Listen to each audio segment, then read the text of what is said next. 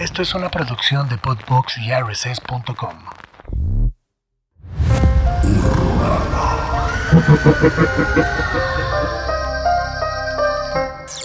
Saludos, bienvenidos a un nuevo episodio del Horrorama. Mi querísimo Dengue, ¿cómo estás? Todo muy bien, Mike Sandoval, ¿cómo estás? Ha sido una semana horrenda. Estoy muy estresado, Uno- pero una, una semana de terror. una semana de terror y no del que nos gusta. Sí, hay- No. hay- también mi semana fue un poco pesada. Obviamente no, no tanto como la tuya, sé que Ajá. tú eres un hombre de, de más compromisos. A veces, a veces. A veces, pero lo que, lo que platicamos es que el pedo no es tener muchas cosas que hacer, sino cuando todas se juntan Es como al mismo momento, güey. Todo, todo el tiempo. ¿Cómo es? Everything. Everything, everywhere, all at once. Exacto. Así todo- o sea. Sí échenme lo que quieran de chamba o lo que sea, pero vamos a repartirnos. Es como los putazos, güey. Uno por uno va, güey. Sí. Ya cuando te cae de montón está cabrón, güey. Y por ahí un par de noticias no tan chidas que me cayeron. Mm. No sé, ha sido un- un- una semana pesada, pero. Pero hay horrorama el día de Hay hoy. horrorama. Sí. Y horrorama me hace muy feliz. Es nuestro espacio donde podemos platicar alrededor de una hora de lo que se nos dé la maldita gana. La maldita gana y sin ninguna interrupción y sin hablar de otra cosa sin que que, sea... llegue Podbox a decir, a ver, a ver, méteme esa película por ahí. No, Sí, no. no. Sí, no, no, nada que ver, nada que ver. Todo en orden, todo bien. Eh, hoy vamos a hablar de un tema que a ti y a mí nos gusta mucho Sí. y que creemos que es como de esas cosas que ya te hacen ser como muy clavado de- de- del, del género de terror. Cuando, cuando de repente ya te acabaste como ciertas cosas o ya conoces mucho de, de, de- de ciertos géneros y subgéneros, como que uno empieza ahí a investigar como por otros ¿Qué más hay, no? ¿Qué más hay? Sí. ¿Qué se está haciendo en otros países? Y es de esta manera que eh, llegamos a ese hermoso subgénero eh, llamado el giallo. Así es. El giallo, ¿qué es el giallo, mi queridísimo Dengue? El giallo es este género italiano de... Ahora sí que podríamos decir que es parte de, de la invasión del- del- del- del- de los italianos en la década de los 80. No, 60, 60, Sesen- 60. Finales de los... Bueno, su auge Es en los 60. es en los 60 Ok. y su punto más alto, principios, mediados de los 70 y luego ya tuvo un declive. Ajá.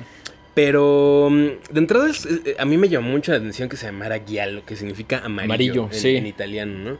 Y se llama giallo porque originalmente el giallo no nada más es un género cinematográfico, involucra eh, sobre todo las novelas.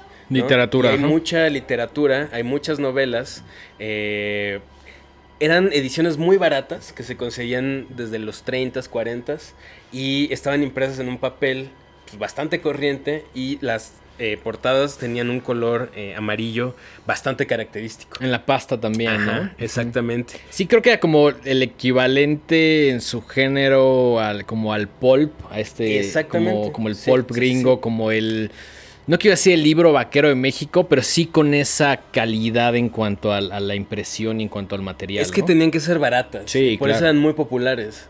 Y en su mayoría, al principio, fueron em, traducciones de novelas de Agatha Christie, de Raymond Chandler, incluso de Edgar Allan Poe. Ok. Eran traducciones. Y luego ya como empezaron a ver que, que se vendían bastante bien, que se vendían chido, pues empezaron a hacer sus propias historias. Y es por eso que dicen, no, pues ahí hay un negocio. Claro. y deciden empezar a hacer eh, adaptaciones. Es muy curioso porque el término es tan amplio que para el público italiano, incluso las películas inglesas o es- estadounidenses, como las películas de Hitchcock y así, eh, ellos las consideraban guialos. ¿no? Ok.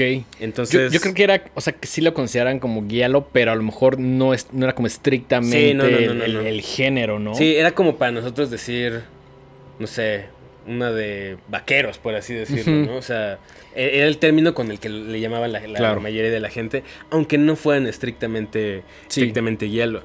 Para que una película sea considerada del hielo, hay como ciertas características bastante representativas. Tiene, tiene una estética muy particular. ¿Cuáles son algunas de ellas?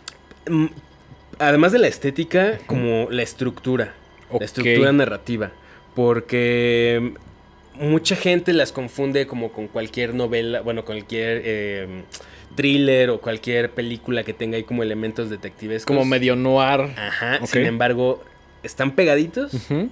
Pero no. Pero hay diferencias. Hay diferencias.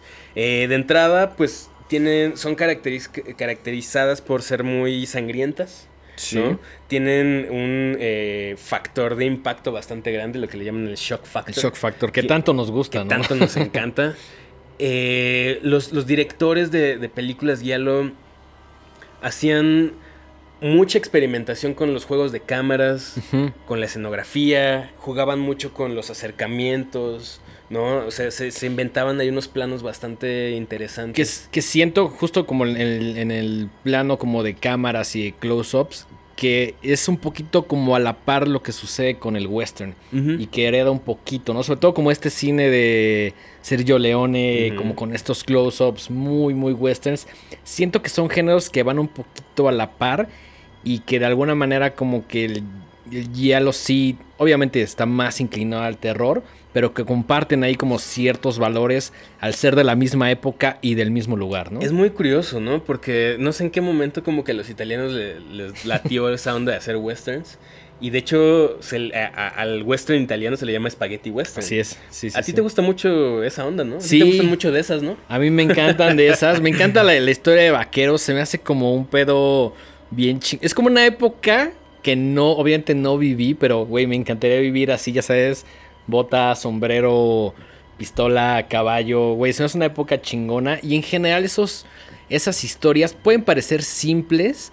Pero me gusta cómo están estilizadas. Creo que no, no importa tanto la historia. eh, la guerra civil, por ejemplo, en, en El bueno, el malo el feo, en esta trilogía. eh, creo que a veces es un poquito más importante como el tema de la música, el tema de cómo se ve, de las cámaras, de cómo suceden las, las- la acción. Me gusta por este tipo de valores. Quizá la, his- la historia no es lo más fuerte, pero cómo, cómo logran estilizarlo, sobre todo la música con Morricone. Puta, soy súper, súper fan. Creo que, de hecho, le empecé a entrar como a Morricone por diferentes soundtracks. Y después me empecé a clavar un poquito más como en el western, ¿no? Como que me parece la compañía perfecta para este tipo de películas. Que además el Yalo sí tiene un... No sé si está como dentro de las reglas, pero sí cuenta con un score muy específico que se ha ido replicando y, y- e- e reinterpretando a través de los años, ¿no? Sí, totalmente de acuerdo. Eso que mencionas del score, eh, de la música, digamos, ambiental, es muy característica de los hielos, ¿no? Son... eh, es música como muy estresante, Sí. como muy intensa. Y, y que en su momento se veía como muy futurista, como mucho Es que de tiene muchos justo, ajá, ¿no? Que en esos momentos pues era como el, como, como el instrumento nuevo, ¿no? Como esta es la tecnología, este, este aparato que puede hacer sonar eh, de pronto una trompeta, que puede emular sonidos eh, que, que no existen con instrumentos reales, ¿no? Y pues creo que también lo que buscaban con esta música pues era acrecentar esta sensación Y, de estrés. y sobre de- todo como exagerar ciertas cosas, ¿no? Que creo que es parte de lo bonito del, del diálogo que ya no se ve en muchas películas de terror. Como este esfuerzo en el score de, de hacerlo exagerado al punto de que pueda llegar a ser hasta un poco gracioso, ¿no? Sí, sí, sí. Es que es- siento que es como muy emblemático de cierta época. Sí. Si tú ahorita a una película eh, de terror actual, contemporánea, le pones un score como ese, la gente se va a quedar así como de... Sí, ¿Qué por- es esto, no? sí, porque lo estás viendo bajo un contexto diferente. Exacto. Si lo ves en su contexto dices, ay, qué cabrón, ¿no? Qué, qué loco hasta suena eso. Para eso era, era, era algo muy llamativo. O sea, Sí. otras películas de otros países, de otros géneros de la misma época no tenían esa experimentación sonora que, que tiene el guialo. Sí, sí, ¿no? sí. que sí, son, sí. como bien dices, estos, estas cosas que lo hacen tan único. De hecho, eh, mucha gente considera que es el género cinematográfico eh, más longevo en Italia, ¿no? Que hasta la fecha sigue habiendo una producción, obviamente no con la misma popularidad que en Claro. los 60, 70, pero sigue habiendo películas Giallo y que es como el aporte o uno de los aportes más eh, característicos de Italia a- al cine en general, ¿no? Que creo que es interesante que, eh, justo que mencionas, ¿no? El, el auge en los 60, en los 70, Ujú. y ya en los 80, como que empieza un diálogo interesante con Estados Unidos, ¿no? Sí. Hay, hay algunas que ya se ven como mitad producción, a pesar de que son italianas, que tienen directores italianos, escritores, ya se ven como una mezcla entre dos culturas porque empiezan como a dialogar y a decir, güey, yo te voy a robar de acá, tú róbame de acá. De pronto los gringos empiezan a ver el diálogo y dicen, ay cabrón, ¿por qué la sangre se ve tan brillante? Ajá. ¿O por qué la música es así? O... Y empiezan justo como a compartir cosas, ¿no? Sí, pues de, mucha gente lo considera el antecedente directo de los slashers. Claro, ¿no? sí. O sea, estas películas donde hay un asesino. Solo que para los italianos era una... Pues no era a lo mejor el elemento sobrenatural no estaba tan presente. Ya después se, se empezó a incorporar y todo. Sí. Pero estrictamente el guialo es un misterio, una película de misterio donde hay un asesino que por lo general su identidad es revelada hasta el final. Que obviamente ahí lo que era interesante era ver cómo le daban la vuelta con cada Sí, historia claro. nueva. Que, que era muy violenta, que era muy gráfica, que por lo general lo- el objetivo de estos asesinos era, eran mujeres muy hermosas, Sí. ¿no? Que eso muy fácil hacer en Italia, ¿no? Además. Eh, y pues nada, hab- había un, elementos de thriller, de crimen, obviamente. Te- eran también muy sexuales, muy a, a veces explícita, a veces no tan Yo, explícitamente. yo siento que en general el, el género tiene, tiene mucho, mucha escena de sexo y mucho desnudo Gratuito. gratuito completamente. Digo, no es, no sé si es queja. A mí no me No, molesta. a mí tampoco me molesta. Todo porque son mujeres italianas guapísimas que actúan increíble. Pero sí siento que a veces es un poco gratuito la, la escena o que una mujer salga desnuda. Es que no podemos olvidar que al final del día eran películas para la masa. Sí, ¿no? claro. O sea, de, y una forma de atraer más público, ¿no? Sobre Pues todo sí, público joven, claro. Sí, sí. Entonces, pues era evidente que iban a tener eh, mujeres voluptuosas, muy hermosas. Sí. Y pues hay un algo ahí medio trastornado en el hecho de que pues toda este, este, este- esta rabia, este, este coraje contra la mujer, pues se vea reflejado así, ¿no? Que, que también creo que es un tema bastante cultural, ¿no? Creo Sí, que sí, de sí. alguna manera Italia y México y diferentes países de Latinoamérica comparten esto que lamentablemente es ser una sociedad muy machista que Ujú. pone en segundo plano o, o tercero a la mujer, ¿no? Sí, sí, sí. y, creo que era muy obvio en, en- en este cine. Y a lo mejor en ese momento la gente no se lo estaba cuestionando. Afortunadamente vivimos en otra época que a veces dices, bueno, este es un trabajo de ficción y me gusta, pero no puedo descartar el hecho de que los asesinatos o las víctimas son principalmente mujeres, ¿no?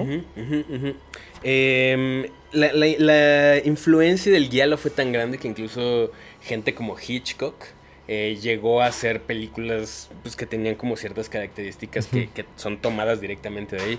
Por ejemplo, eh, Frenzy eh, o Madhouse de Vincent Price también son como de estas películas ya norteamericanas que, pues, que toman mucho de, de- de lo que el, el guialo produjo, ¿no?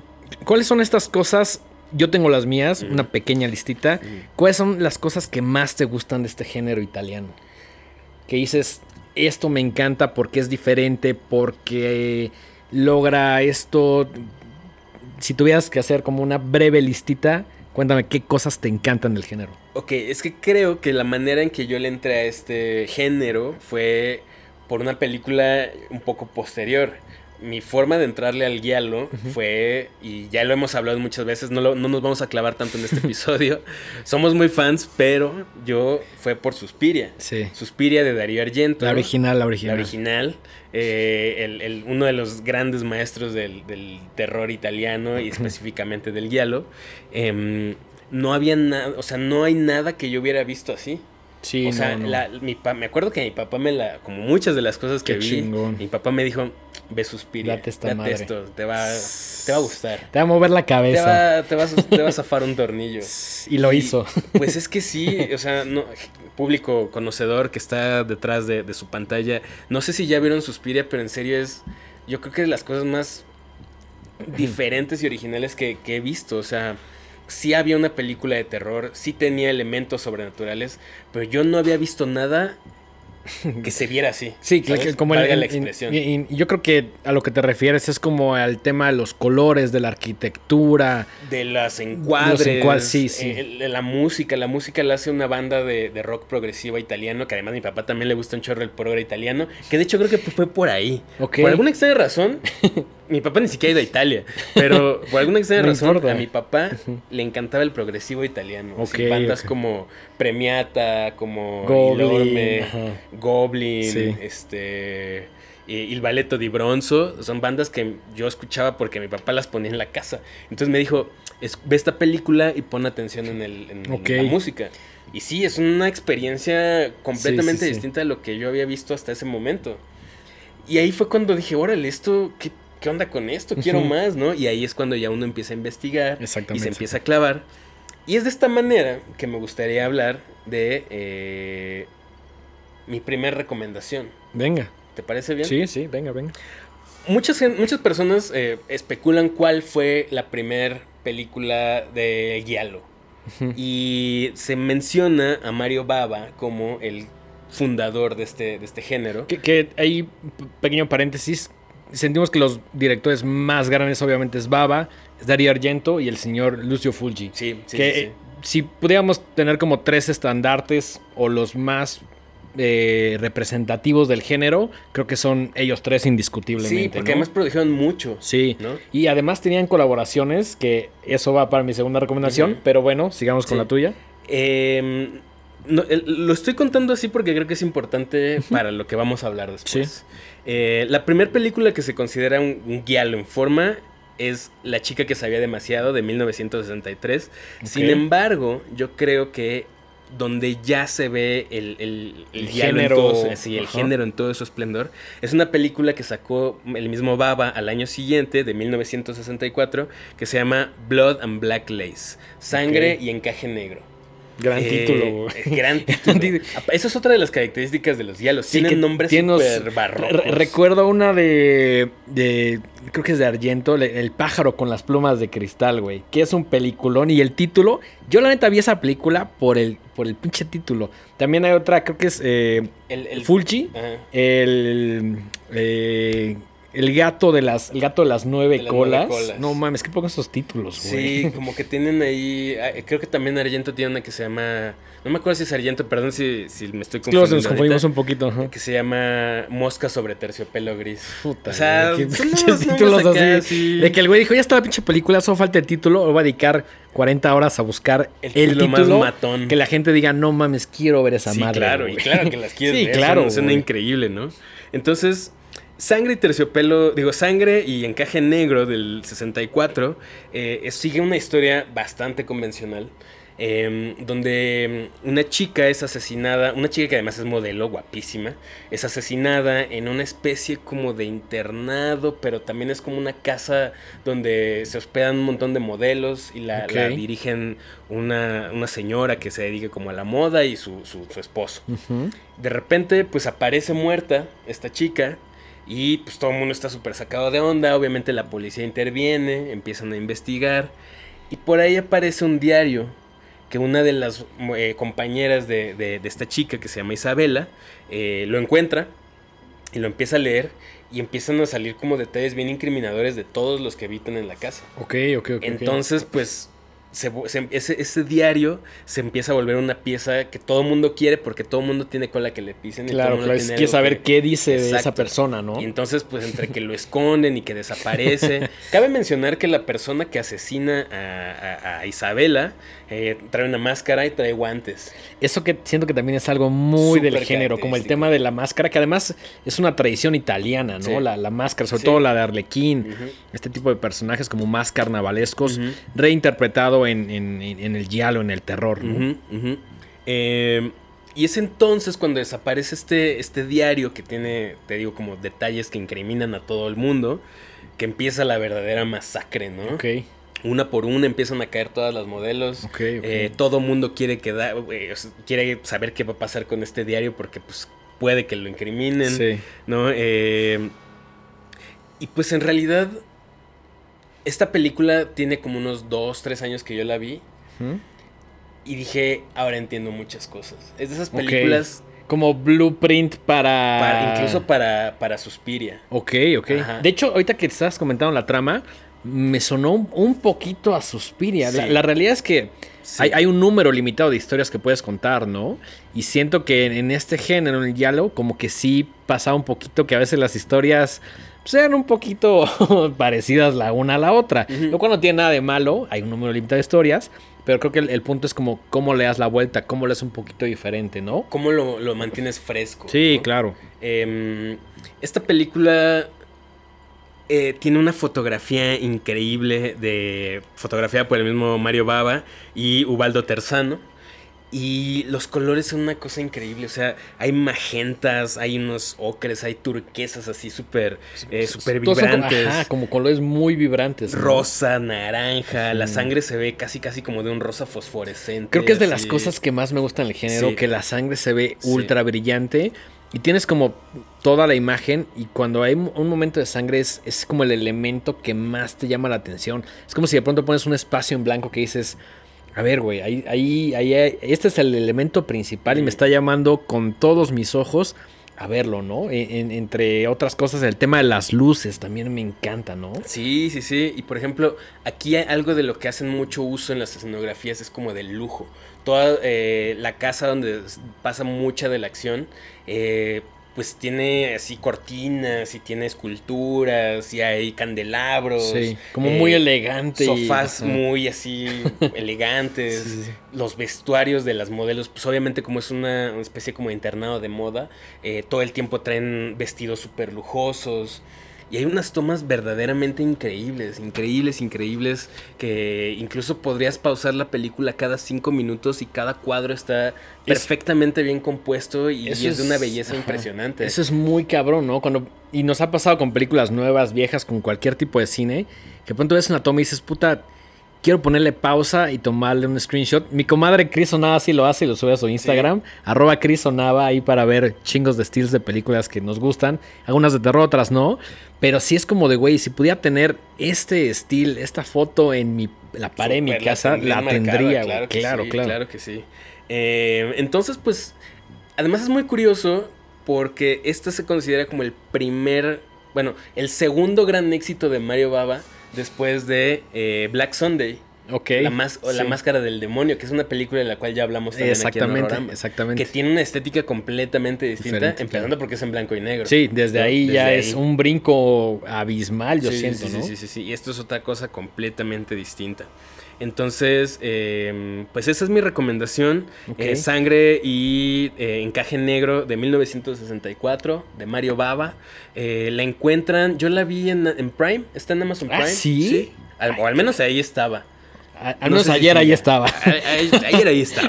Ahí estaba. Eh, y no se la pueden perder, definitivamente eh, marcó muchísimo el, el estilo para más cosas posteriormente. Como les digo, visualmente es un festín, entonces no hay pierde, ¿no? Es un clásico y, y- y cuando la vean van a decir, ah, ahora entiendo mucho de, de otras películas que, que tienen como, o que hacen mucha referencia a, a lo que se ve en, en este tipo de, de- de cine. Es, es como esos momentos en los que dices, ah, claro, ya entiendo este pedo. Y, y creo que siempre, digo, nosotros nos, nos encantan los estrenos, obviamente, pero también de vez en cuando nos tomamos un momento, una oportunidad para decir, vamos a volver a ver clásicos, a ver cosas que a lo mejor no nos tocaron en su momento porque nacimos 20, 30 años después, güey, que nadie tiene que haber visto, pero sí es importante por justo pasa lo, lo que dices, ¿no? Ujú. Te da un mejor contexto, te hace entender las cosas, eh, te hace entender por qué el cine contemporáneo es como es,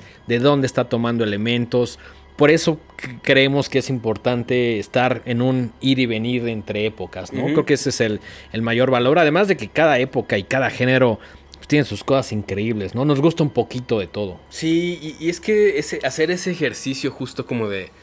Digo, mm, ustedes vean lo que se les dé la gana, Sí. como les hemos dicho siempre, pero van a descubrir cosas bien padres cuando de repente volteas hacia atrás y justo dices, bueno, ok, sí, a lo mejor ahorita voy a ver Malignant de James Wan, ¿no? Sí. Que salió el año pasado y que fue de nuestras películas favoritas. Súper, sí. Y, y que mucha gente no le gustó porque la sentía exagerada, porque no entendía por qué el asesino traía guantes y un cuchillo así como súper estilizado.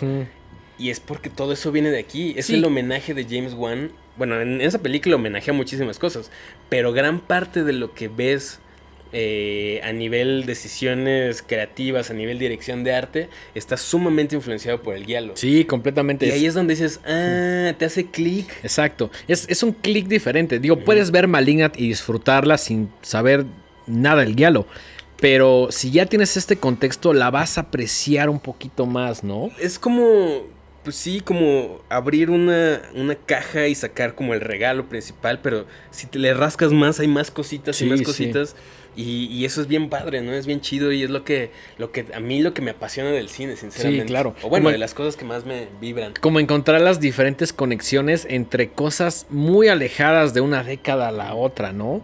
Eh, películas de los 60, de los 70, contrastadas con una de 2020, dices, pues no siento que tenga tanto que ver hasta que ya te clavas y dices, ah, pues mira, a lo mejor la historia es diferente, son contextos diferentes, pero al final del día sí hay una reinterpretación o una reapropiación de ciertas imágenes, de ciertos elementos O- que o siguen funcionando. Claro, sí. Sí, sí. Sí, el tema de los homenajes creo que es, es de los más comunes, pero también de los más divertidos en el cine contemporáneo, ¿no? Absolutamente. Igual una recomendación rapidísima. Hace no mucho vi Berberian Sound Studio. ¿La viste? No. Es de Peter Strickland y narra la historia de un sonidista que contrata eh, un director italiano para que vaya a hacer como todo el foley, todo el sonido de, de su nueva película. Ok. Y en realidad, pues es como una película dentro de otra película. Y es un Mm. viajezote, el diseño de audio está Ok. increíble. Hay unas escenas rarísimas. Es una película bastante extraña, Ok. pero definitivamente vale la pena. Y la menciono porque justo la película que está haciendo el director de la película eh, es un guialo. Entonces vale mucho la pena porque si bien la película no es en, en sí un- una de estas cintas guialo, la película que pasa dentro sí lo es. Ok. Oye, y hablando y ya pasando a la segunda recomendación, en este tema de películas dentro de las de películas, yo vi una de Baba, 1985, Ujú. casi el año en el que nacimos, casi el año en que nacimos. Eh, el título original Demony y que en Estados Unidos y en diferentes países le pusieron Demons. Eh, escrita junto con Darío Argento, que me parece estas colaboraciones muy chingonas. Y a pesar de que es una película de Yalo, ya se siente esta influencia medio gringa, como en un tema de diálogo, no tanto de, apropia- de apropiación, ¿no? Sobre todo en la música y en la época 1985, el glam metal estaba con todo. Claro. Y en esta película es. Eh, Yo, yo le describiría como. Es como ver a Billy Idol en un diálogo, güey. Qué chido. O sea, es- Gran descripción. son, son grandes elementos. Es esa estética ochentera. Es esa música. eh, no sé si la, la has visto. He visto fragmentos. Ok. Sí, tien- tiene fragmentos muy, muy icónicos. Pues básicamente eh, la película es esta historia de dos, de dos chavitas. Que mm, está la principal que es Cheryl, que está en el metro. Y de pronto como que está sola y como que empieza a temer ahí de, de algo, de un personaje que ve con una como máscara y le da como miedo, ¿no? Pero realmente da como un stunt publicitario de un güey que trae como una máscara cortada a la mitad, muy el estilo fantasma de la ópera plateada y está como entregando como unos boletos, ¿no? Pero no realmente no explica para qué es el boleto ni nada. Se le da una esta morra a, a Cheryl y Cheryl le dice como de, oye, ya vi que no hay pedo, que nos estás invitando a algún lugar.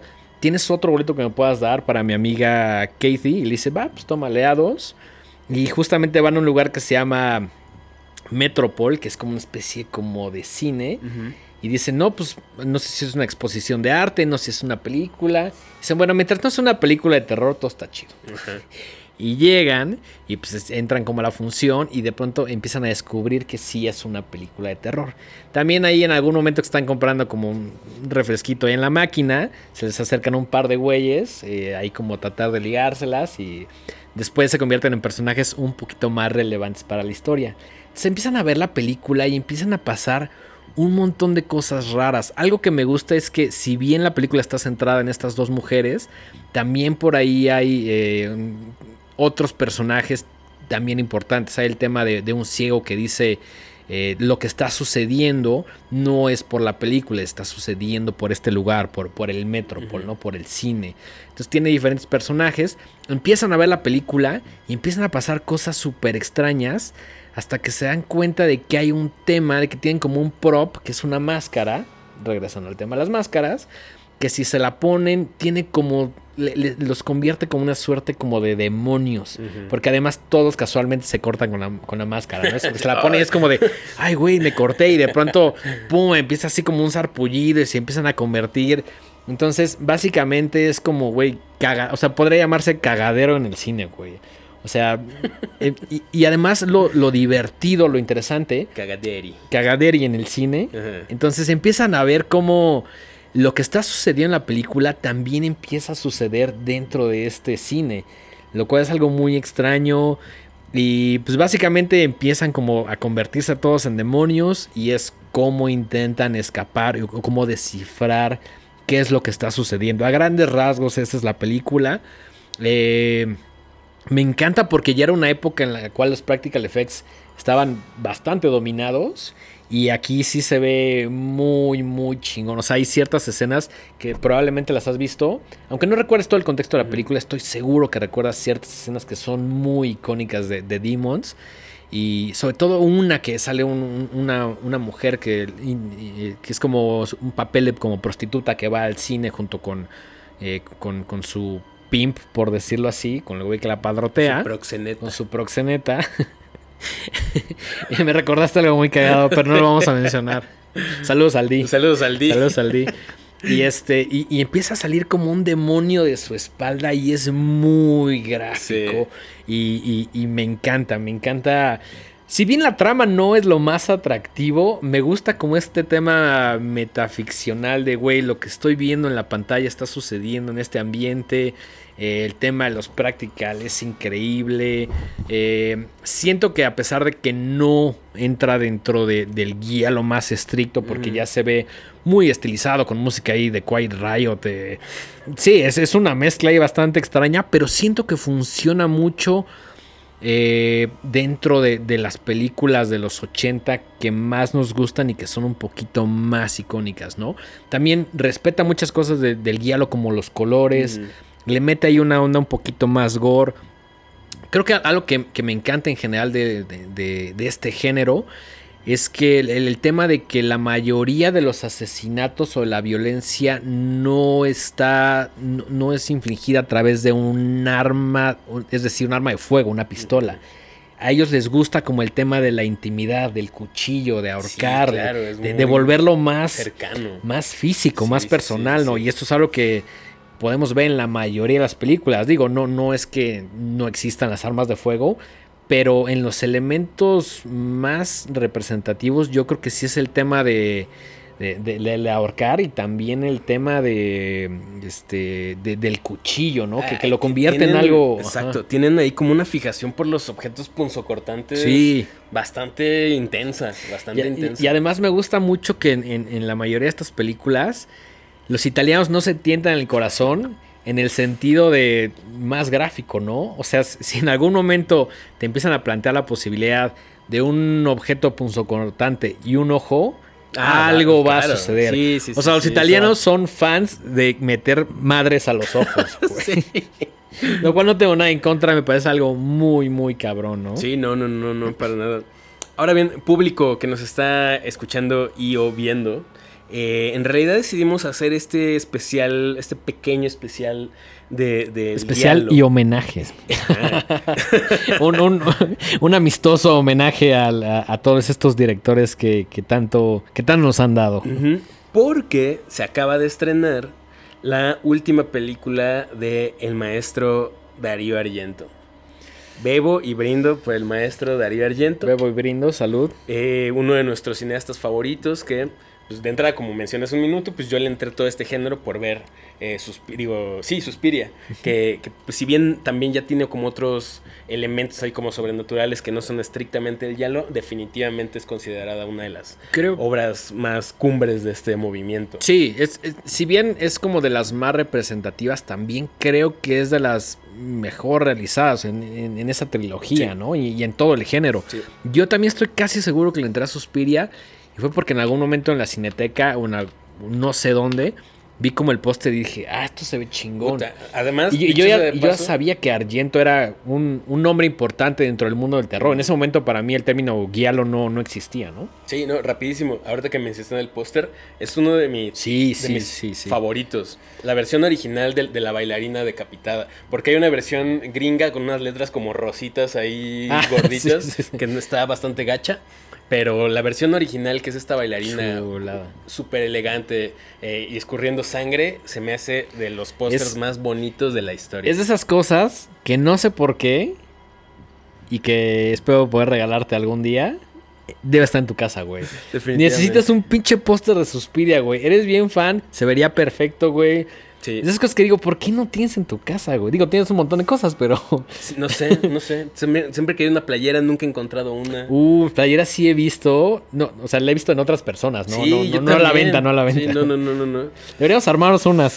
Deberíamos armarnos unas, o si alguien de ahí nos quiere regalar una, con mucho gusto se la aceptamos. Terror Threads. Terror eh, Threads. Este, ayer estaba viendo una página que se llama Criporama, Crip- Uy, que sacó, uy, uy, sacó, uy. una, sacó unas No. playeras bien chidas de Suspiria, pero eran como en tie-dye, entonces... Eh, a mí sí me cuesta trabajo. Yo sé que tú eres más colorido. Sí, no, eh, pero justamente esa no me encantó. Ok. Me, quiero una negra así con las letras blancas y la, la chica así bailando. Ayer me enseñaste unas de Evil Dead que estaban. Ya había visto de esa misma marca. Eh, no, las esa de- se llama Creepy Co. Son otras. No son tan originales los nombres, No. no, importa. Pero justo de Creepy Co- de Creepy Crow había visto la de. mm, La de Halloween, güey. Ah, sí, qué Puta, chulada. que es verde militar. No mames, qué, los parches, Qué sí, maravilla, güey. Qué qué maravilla. Y ayer que me enseñaste la de Evil Dead, güey. Puta. Güey, dije, tomen todo mi dinero, güey. Sí. De hecho, sí me metí y vi que ya no había en mediana. Sé, güey, dije, ni pedo, pero. También, también lo pensé, dije, pues ya me la voy a comprar. Me la voy. que, la, que la pague Podbox. Sí. que la pague Ray. que la pague Ray. Em, bueno, regresando, regresando a, a- a la nueva película de Darío Argento. eh, es el regreso del maestro Darío Argento después de 10 años de ausencia. O eso esperábamos, O güey. eso esperábamos. Esta película se llama eh, Black Occhielli Neri. O quiere exacto, exacto. O sea, título original. lentes oscuros. Exactamente. Dark Glass, Black Glasses. Y narra la historia de una prostituta que eh, de repente tiene ahí un encuentro, hay un asesino que está echándose a, las prostitutas de, de- Roma y pues de repente tiene un encuentro con ella y por angas o mangas de repente la empieza a perseguir. Hay un accidente terrible donde eh, esta chica queda ciega y eh, desafortunadamente eh, el accidente que tienen es automovilístico y ella al ir está siendo perseguida por el asesino que maneja una especie de van. Una van blanca. blanca Sí, y sí, sí. X. Y hay una escena muy padre de, de una persecución y pues al estar huyendo choca, se impacta su coche contra el de una familia de origen chino y matan todos. bueno, mata al papá. mata al Después papá. la mamá cuelga los tenis. Después la mamá cuelga los tenis y pues el niño queda huérfano y entonces esta chica que pues ahora está ciega y tiene que pues como adaptarse al mundo pues con ceguera. de los invidentes, de los exacto. invidentes, pues sí tiene un remordimiento bastante, bastante grande porque pues dejó eh, huérfano a, a este morrito chino y pues trata de hacer lo que está en sus manos para resarcir ese daño. Exacto. ¿no? A grandes rasgos es eso. Pero siempre está como la amenaza de este asesino que la está persiguiendo. Y por si eso no fuera poco, pues tiene que lidiar también con la policía. Porque eh, pues el niño desaparece del orfanato, va y se queda con ella y pues obviamente sospechan que ella los, lo raptó. Sí, cu- cuando la realidad es que en- entablan como una relación ahí un poquito inesperada, ¿no? Sí, De hecho, el, el primer contacto llega esta morra y le regala un Switch ahí, o, o lo que Un- parece ser como un, Switch. videojuego ahí Como un Switch ahí sí. piratón. Ajá. Y el niño le dice como de, pues, güey, llégale, o sea... Mataste a mis jefes, no me vas a dar un Güey, no me Switch, vas a comprar un Switch, vas a comprar con cinco Switch, güey. Que al final dice, bueno, sí, sí lo quiero. Sí, al final, al, sí, al final llega otro chavito y es como de, ah, ya lo tiene alguien más. No, pues yo lo quiero, güey. Y va a recuperar su Switch. Sí. Llega esta morra, empieza a tirar unos bastonazos ahí, regresa al Switch, güey. Y al final del día se queda con, pues, con esa madre y empieza a entablar una relación, pues ahí como interesante, porque pues el chavito se queda huérfano. El chavito pues, ya no, no, no tiene mayor familia, ¿no? Fíjate que eso es de las cosas que me gustó de la Sí, película. sí la, la relación entre, entre este personaje, eh, Diana, Ujú. eh, y el chavito que simplemente opción Chin. Chin. Luego me parece muy desafortunado. sí, un poco Pero desafortunado. Bueno, res- respeto, creo, las decisiones del Darío Argento. O las Sí. respetaba hasta hace una década. sí. Pero bueno, eh, la relación creo que sí es muy padre y creo que sí, hasta cierto punto es inesperada, Es ¿no? como muy fresco esto, como de ver a una prostituta ciega haciéndose amiga de un niño chino. Incluso, incluso se siente como que ella lo está tratando de, no sé si proteger, pero no, no le revela tal cual a qué se dedica, ¿no? Le Sí, dice ¿no? como, pues doy terapia. Sí. Digo, Soy psicólogo, sí, ¿no? Le ajá. dice en algún momento. así como- Básicamente le dice, la gente me paga por pasar tiempo con, con- Mm. con- con ellos, ¿no? Sí. Y es, Fíjate que otra cosa que me gustó mucho es la dignidad con la que maneja al, al personaje de, de ella. Sí, sí. Nu- nunca la demerita, al contrario, la, la muestra como una mujer fuerte, independiente. Muy independiente. eh, inteligente, que no se deja de los abusos de nadie. Sí, sí. Eso se me hizo Sí, bien en- chido. dentro de una profesión sumamente difícil, ¿no? Que está llena de riesgos. Ella como que sale a- adelante durante la mayoría de, de- de la película, ¿no? Sobre todo en este trato como con clientes. También te muestran como esa perspectiva, ¿no? El, el- el- el tipo rico que llega y la contrata y, y- y tiene ahí unos kinks medio raros de que cuando justo cuando tiene el accidente, este güey la vuelve a contratar, que ya era como un cliente recurrente, o al menos así se sugiere. Y que le dice como de, oye, pero el tema de que ahora sea ciega no te molesta. Y dice, no mames, al contrario, güey. O Yo sea, estoy regacho, ¿no? sí, me prefiero sí. que no me veas. no, y dice como, güey, siempre me he visto como, como un- una especie de personaje medio monstruoso, ¿no? Como, como medio grotesco. Y, y él se siente como un poquito más confiado y al final del día es un cliente recurrente. Así pasan diferentes, pero sí se ve que ella es una, es una mujer independiente que tiene muy claro su trabajo, ¿no? Sí, y que sabe defenderse y todo. O sea, nunca es como esta figura femenina desprotegida. No, no, débil. es todo lo contrario, es todo lo no. contrario. Y creo que se muestra a lo largo de toda la película, ¿no? Sí, sí, sí. Eh, por ahí hay un personaje que tiene un desencuentro con ella, es un, un vato que, que la quiere como contratar. Ella le dice, güey, hueles bien gacho, no te voy a pagar. Y pues bueno, ahí creo que eh, hasta, ahí, hasta ahí se acaban las cosas positivas que tengo que decir de esta película. Sí.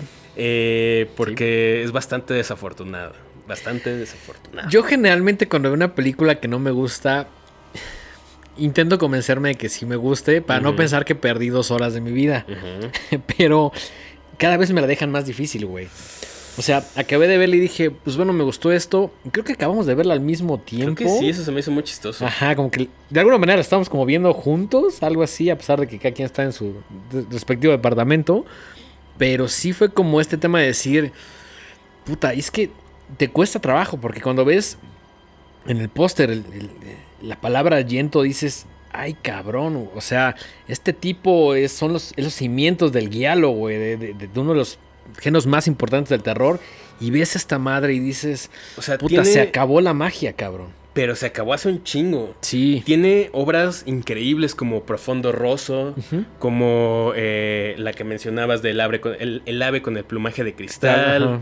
Suspiria evidentemente, Inferno, Tenebre, Fenómena, Ópera, que es una cosa súper chida que ahorita que mencionabas lo de los ojos, hay una parte loquísima en Ópera donde le pega... ah, sí, sí, sí, le pega, los, unos, unas como este, navajas, como ¿no? navajitas y sí, le que no "Si puede pestañear, ojos, ajá. Te vas a cortar. Sí, gran escena, gran escena. Y después de esa gran racha de películas, empieza el- la debacle. Y tiene películas bastante medianonas. Por ejemplo, tiene una que se llama Two Evil Eyes. ¿La has visto? No. Que es... eh, ¿Qué la- año es como 80 y algo. Ok. Pero la hace en mancuerna. O sea, la dirigen él y la dirigen George A. Romero. Ok. Que uno diría, wow, Es- eso suena cabrón y está mediana. bastante medianona. Tiene partes padres, pero en general está bastante mediana. Ok. Eh, el síndrome Stendhal, que también es bastante mediana. Y luego tiene unas cosas realmente abominables. Yo me he quedado en, en lo popular, es decir, no, no me he clavado como en lo nuevo. Pero esta como Yo que sí vi el póster y dije, ah, pues, Sargento, ¿qué puede salir mal, no? No, sí, yo sí. Yo, yo- mira, uno no, no tiene fe, ¿verdad? En sus ídolos. Pero híjole, la neta es que yo sí sabía que iba a estar medio gachona. Ok. Porque- Gracias por no decirme porque sí llegué entusiasmado a verla. Sí, yo estaba entusiasmado. Yo estaba entusiasmado porque hasta la presentó, creo que en la, en la Berlinal y no sé qué tanto. Eh, Híjole, qué oso presentar eso, ¿no, güey? Pues ya está más Te- allá te- del bien y del mal. Te llames como te llames, ¿no? O sea, Pues, tiene ochenta y tantos años. No sé, no sé. Em, por ejemplo, tiene películas. de- lleva como 20 años haciendo cosas no tan chidas. Tiene por ahí su versión del fantasma de la ópera bastante desafortunada.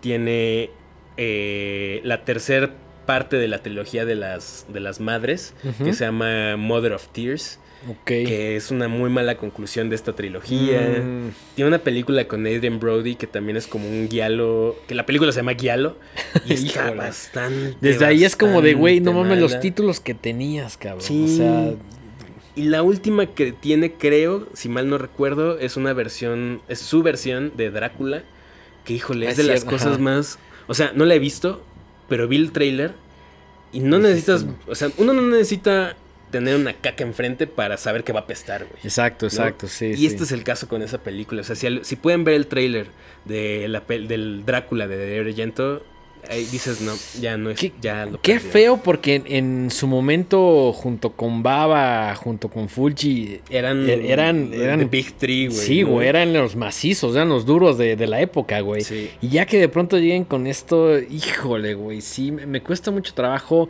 No, no quiero, jamás voy a perder el respeto. No, por- no, no, para nada. Ya se lo ha ganado, tiene todas Sí, las claro. credenciales. Pero ahora es, y, y lo relaciono un poquito más como en el mundo de la música, ¿no? Te gusta una banda, tiene grandes canciones, grandes discos, a veces seguidos, con suerte, y de pronto empiezan a bajar la calidad y más y más. A mí me pasó, me ha pasado con muchas bandas, quizá el ejemplo que más recuerdo es como los Foo Fighters, ¿no? O los Pixies. O- híjole, sí, no, ya ni me recuerdes. Es que cabrón, es, no, es- no, es no, la comparación perfecta, ¿no? Tienen discos seminales. un- un amigo lo llama cagarse en el legado, güey. Pues un poco Es- sí. Cagarse en el legado. Ya deja de hacer cosas. Ya.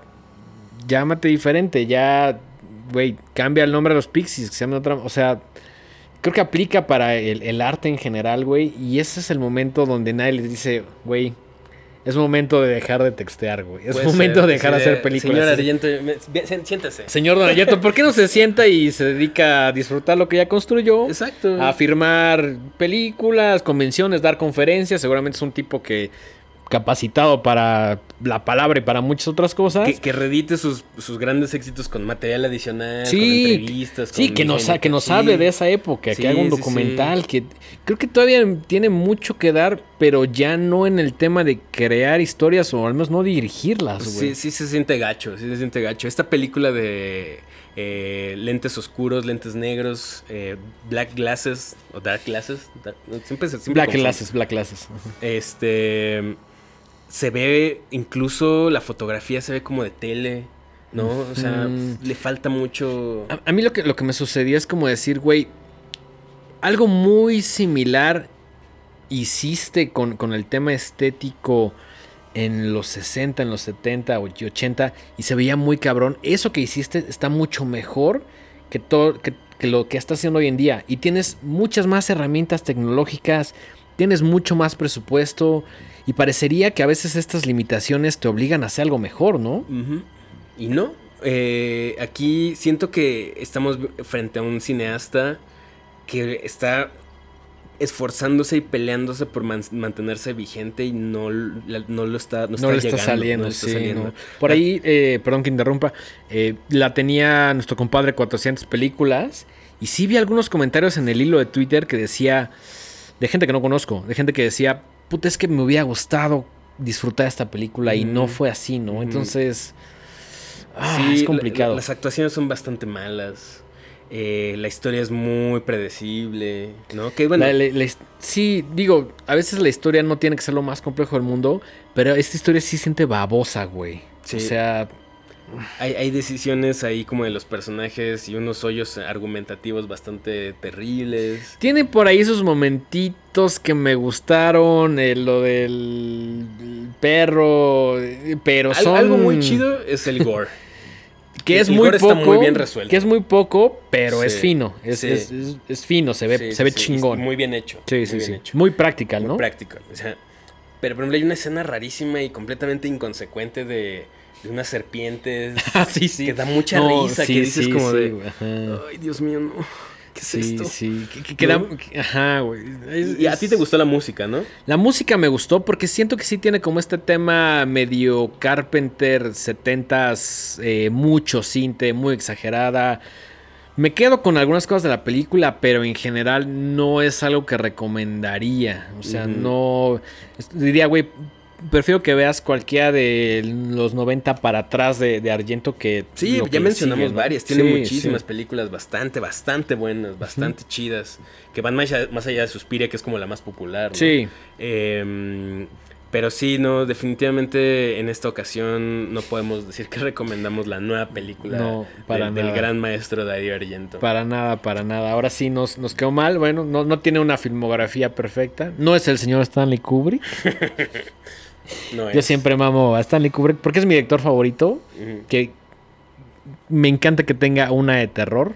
Eh, bueno, terror entre comillas. Hoy en día se debate el tema de que The Shining no es de terror. Es una denuncia contra la invasión, eh, contra lo- los este, nativos americanos y ay, 10.000 teorías, pero bueno, sí es una película de terror. También no mamen, ¿no? O sea, pero bueno, no todas las filmografías son perfectas y creo que este es el, el claro y triste ejemplo, ¿no? A Argento sí nos, nos quedó mal esta vez. Sí, y me, me- me da un poco de miedo porque, pues, como mencioné, ya tiene 80 y creo que 86 o 88 años. Sería muy triste que fuera su última película, Sí. ¿no? Que se despidiera de una manera tan mediana comparado con el resto. ¿no? Sí, sí, sí, sí. Entonces, bueno, digo, siempre lo vamos a querer, siempre Sí. lo vamos a admirar, siempre va a estar, ya tiene su lugar ganado en, En el infierno. gran panteón de los eh, directores de cine de terror. Así es. Entonces, pues no, no le podemos reclamar nada, pero pues sí, este, este esfuerzo de eh, Black Glasses nos deja un gran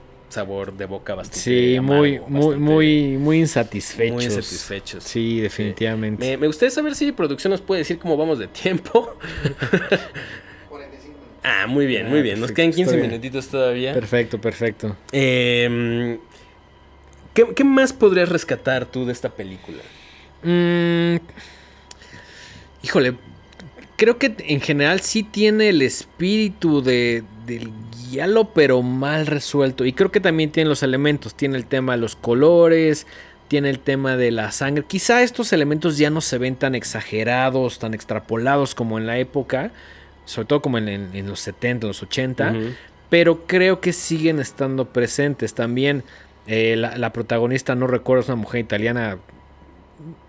Que siento que el- a pesar de que su actuación no es muy buena, cae más en el estereotipo de si es una mujer atractiva. No creo, al menos a mí no me parece que sea la clásica belleza italiana, pero sí es una mujer que se ve muy italiana. Es como esta, a veces lo llamamos rara guapa. Que te gusta más porque está más rara que porque esté guapa. Ujú. Y también siento que es un elemento muy, muy del guialo. Y también aparecen ahí gratuitamente un par de escenas donde aparece desnuda, ¿no? Entonces, siento que están los elementos, pero siento también que se pierde mucho en, en la historia. Eh, yo honestamente estaba pensando que el final fuera brillante. Que tuviera un giro de tuerca ahí. De No, decir, de hecho, no, creo que es bastante torpe el final. ¿no? Sí, el, el- el reveal del asesino es como de, ah, era yo. Y es como de, ya sabía. Sí, Pero sí, no, no tuvo nada de gracia. Sí, ¿no? no. Y, y luego- híjole, amigos, es que sí, aquí sí les vamos a ahorrar que se vean esta película. Sí, no, no vean esta madre, por no, no favor. la vean. O, o véanla nada más si quieren reír un poco o, o son completistas de la filmografía de, de Darío Argento. Hay una escena donde pues, tiene ya secuestrados a, a- a la, a la chica y, al Chin. niño y a Chin. Es que no puedo con eso. No, de, no, Oiga, es- señor Argento, ¿cómo le ponemos al niño chino? Chin. Güey, es. o sea, se despertó y dijo: Hoy no va a echar ganas a nada, No. güey. Y se nota, güey. Sí. Y, y entonces las tiene secuestrados y los tiene como amarrados. Y ya es como de este gran clímax donde eh, el asesino va a llevar a cabo su fechoría y los está mojando con una manguera. Es Sí, como sí, de, sí. Ok. Y luego, eh, para todo esto, eh, la, la- la chica tiene una- un perro guía que Nerea. Nerea se llama. Muy eh, convenientemente, el señor, este, el asesino, la, se lleva a la perrita y la tiene ahí guardada.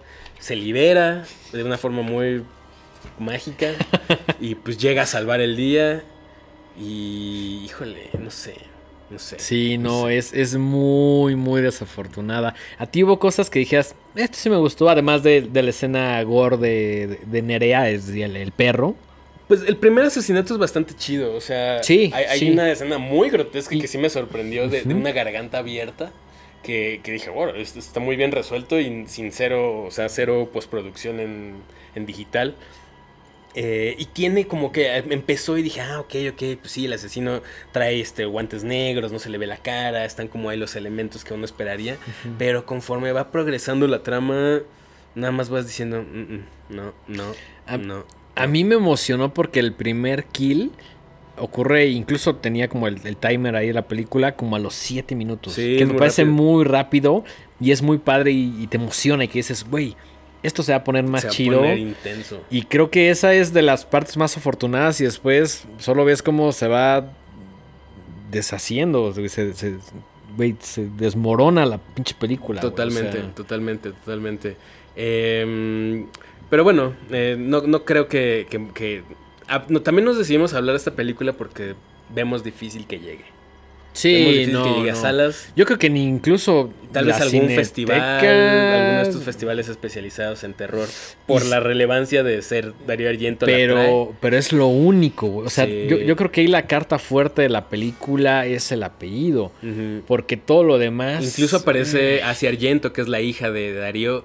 Y Que ya se ve rara, ya se ve- ya se ve- No sé si está caracterizada para que sea como más señora o, de- o realmente ya se ve mucho más grande. Ya, Digo, ya. obviamente no esperábamos que tuviera 25 años toda la vida, Sí que fuera Benjamin Button. ¿no? Pero sí, como que me tardé en reconocerla un poquito. Y dije, ah, no manches, esa señora es Asia Argento. Que yo estaba perdidamente enamorado de ella hace varios años, ¿no? Entonces, Hace como unos 15 años éramos muy, muy fans y digo, todos envejecemos, pero también no y siento... no, y no es una crítica contra No, para nada, no, para nada. es- mujerón. Eh, Creo que su actuación no es mala, ¿eh? Pero también es un papel bastante sencillo. Es que siento que cuando contrastas el resto de las actuaciones con la de Asia Argento, obviamente va a destacar porque a pesar de que no es la más afortunada, sí es la mejor dentro de un montón de muertos ahí, güey, que apenas si pueden actuar. O sea, es, es- híjole, no, ya no sé, no sé qué decir esta película, güey. No, no la vean. No la vean. Si yo fuera alguno de los compadres acá de este O verla y díganos, ¿saben qué? Están mal por esto y No pues debátanos. en, Díganos. en algún momento yo dije, esto es algo muy pendejo o algo muy cabrón que no estoy viendo, güey. pero, pero ya llegué a ese punto de decir, quizá, es como cuando ves una obra de arte contemporáneo, güey. Que dices, esto es algo muy cabrón o esto es una toma de pelo, güey. O yo estoy No- bien estúpido, No puede ¿no? ser nada intermedio, güey. Mm, Y no creo que esta, esta película haya sido algo brillante que no entendí. O a lo mejor sí. Ustedes explíquenlo. Ustedes Pero tienen yo- la última palabra. Exacto. Claro, en las opiniones todas las tenemos. Pero a mí yo no la encontré. Y sí tuve esa discusión al final de decir, verga, creo que o es algo muy cabrón que definitivamente me pasó por encima. O, o esta es una, una vacilada, ¿no? Pues yo creo que más bien es eso. Es un creador, un artista, un cineasta ya en las últimas de su carrera que por más que lo intenta pues ya no le sale. Sí. Pero mira, no se queden con esa impresión. Como les decíamos, no solamente Darío Argento, sino todo el guialo tiene obras increíbles de hace 30, 40 años que vale la pena revisitar constantemente. Sobre todo porque siento que ahorita hay como pequeños esfuerzos ahí en diferentes películas actuales como que en está- revivirlo.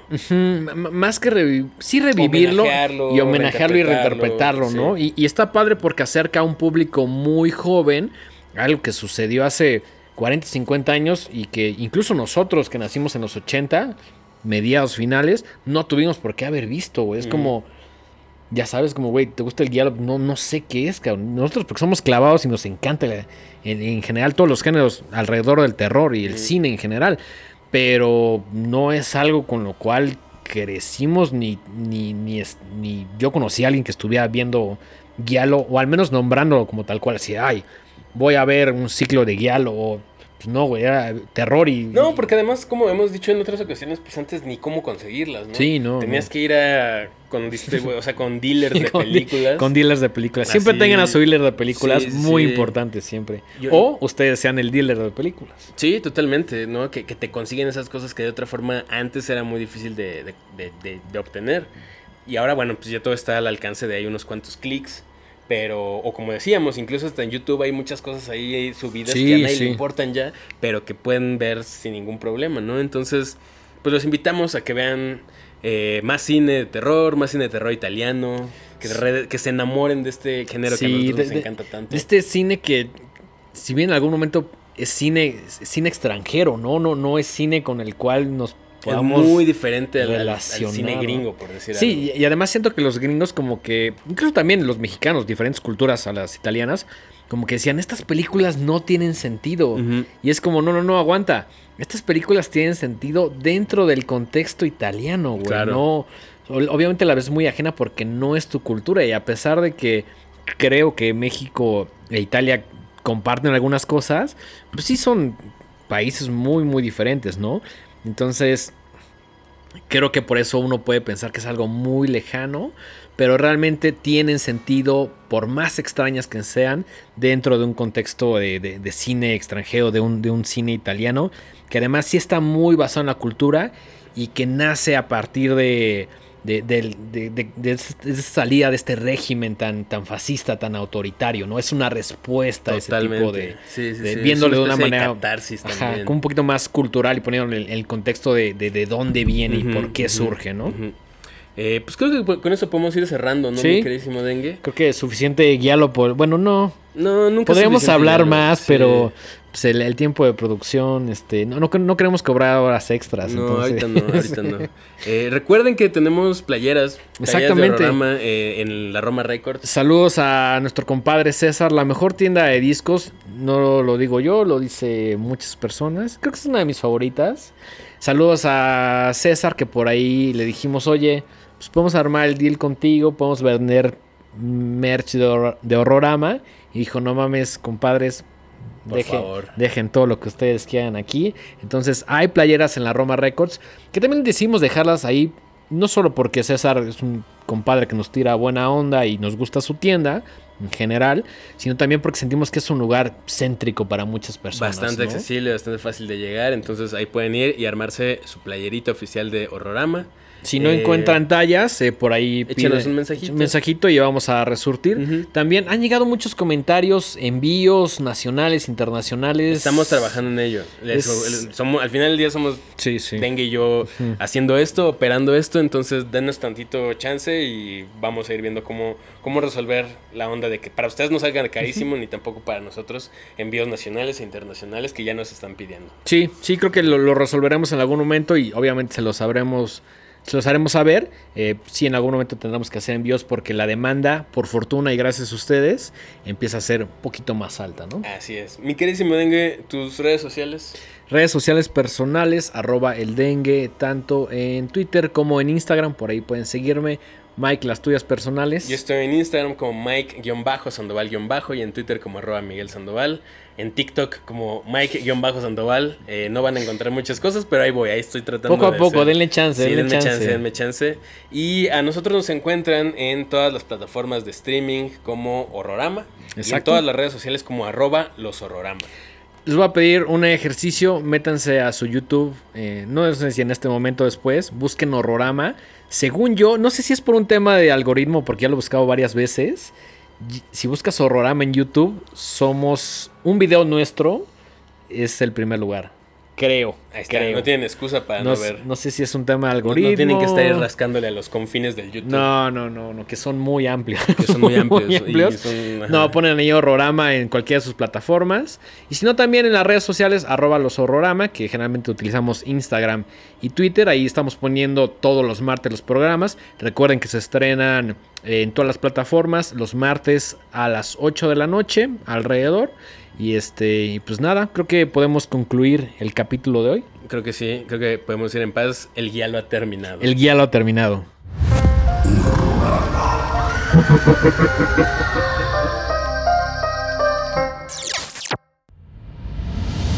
Esto fue una producción de Podbox y RSS.com. Suscríbete y escúchanos en todas las plataformas de podcast.